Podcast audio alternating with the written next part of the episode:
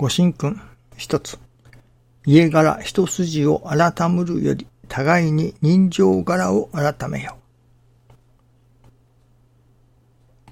百姓は百姓同士、商人は商人同士でなければ話も合いません。が、ひとたびその気を起こして、商売に縁のない人が商人になろうと決心し、百姓を知らぬ人が百姓を覚えようと一年を発起してこれに努めるとき、見違えるように商人になりきり、また百姓が身についてその楽しみまでが身についてくる。ことわざに、氏より育ちということがあるが、育とうとするところに育てるという働きも加わってくる。人情柄も家柄も同じことである。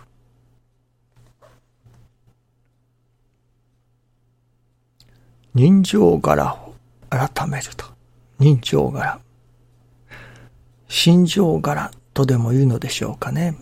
神様の情ですね。人情柄、人と人との間の情ということでしょうか。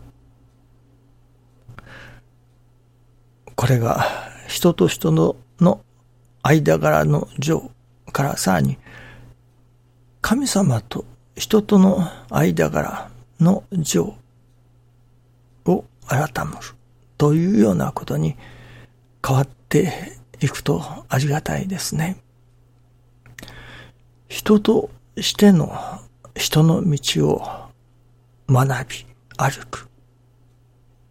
そうするとどうなるか。やはり神様の特別のおかげを、をもいただけれるようになる。ということではないでしょうかね。信心をせぬでもおかげはやってある。と言われるおかげもありますけれども、信心をしなければいただけないおかげ。というものもまたあるように思いますね。その信心をしなければいただけないおかげ。信心をするということは、人が人としての道を歩くということでもありましょうし、その道を教えていただき、その道を歩く。そこに、信心しなければ、人の道を歩かなければ得られないような特別のおかげもいただけれるようになる。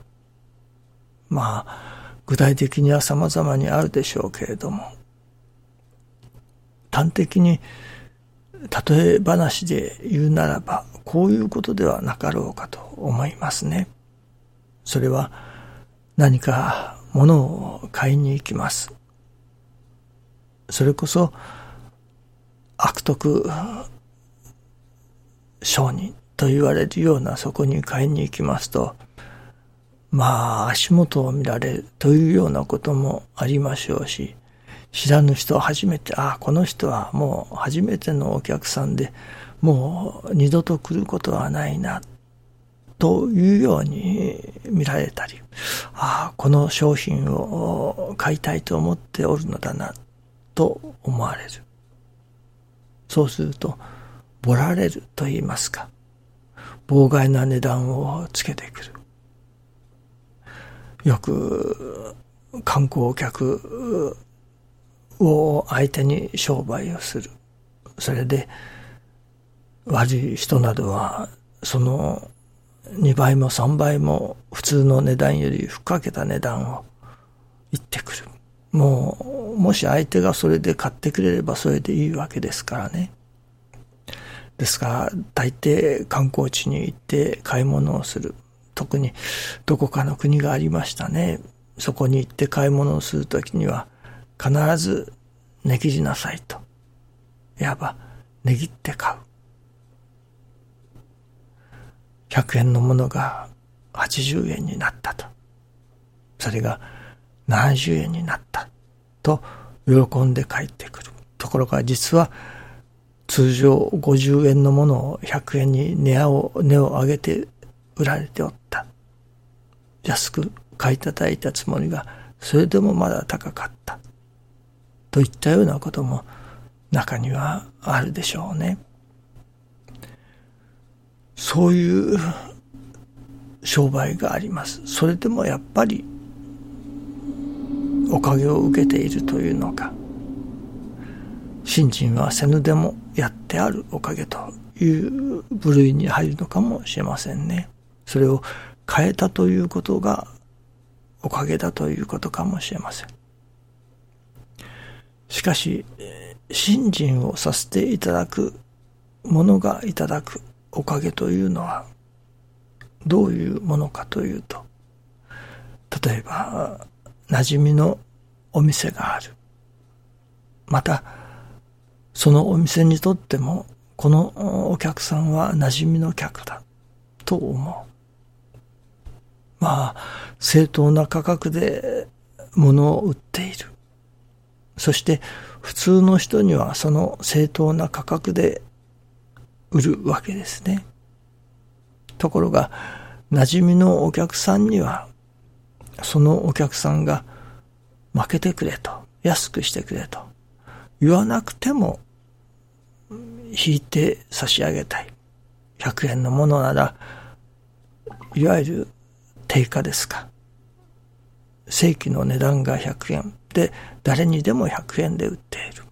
でも、このお客さんは、馴染みのお客さんだから、90円にしとこう。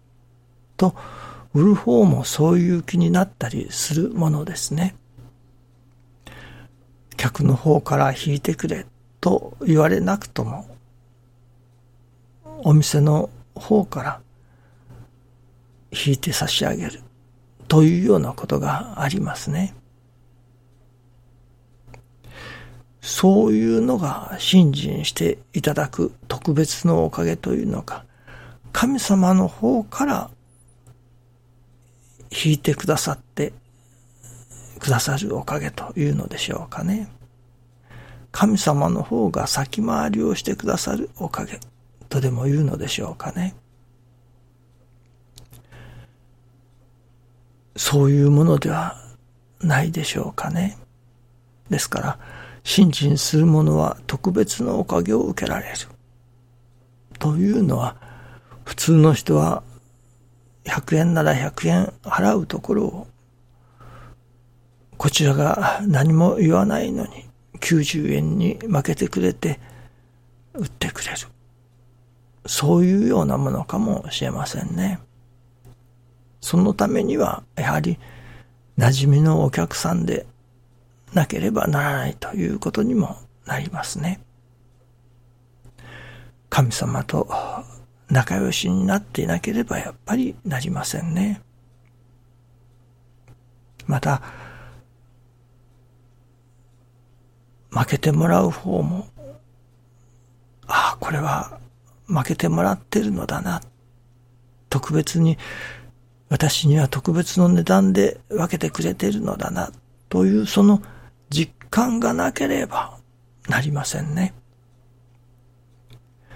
自分には、まあ、ひいきにしてくれている。だから、ひいき目に、ひいきの値段を、で売ってくれている。という、その、何というのでしょうかね。あうんの呼吸とでも言うのでしょうかね。神様との間に、ああ、神様が特別のお働きをしてくださってあるな。特別のおかげをくださってある。というものを感じ続ける。感じ続けていなければならないと思いますね。願うていただくおかげ。願わずともいただくおかげ。また神様の方が倍の値段をふっかけてでもくださろうとするおかげというものもあるのかもしれませんね。やはりどうでも神様とまあ仲良しになってこちらから願わずとも神様の方が特別なおかげをくださるようなそういう信心をさせていただきたいものですね。それがまたお得をいただいたもののおかげとも言えるのかもしれませんね。どうぞよろしくお願いいたします。ありがとうございます。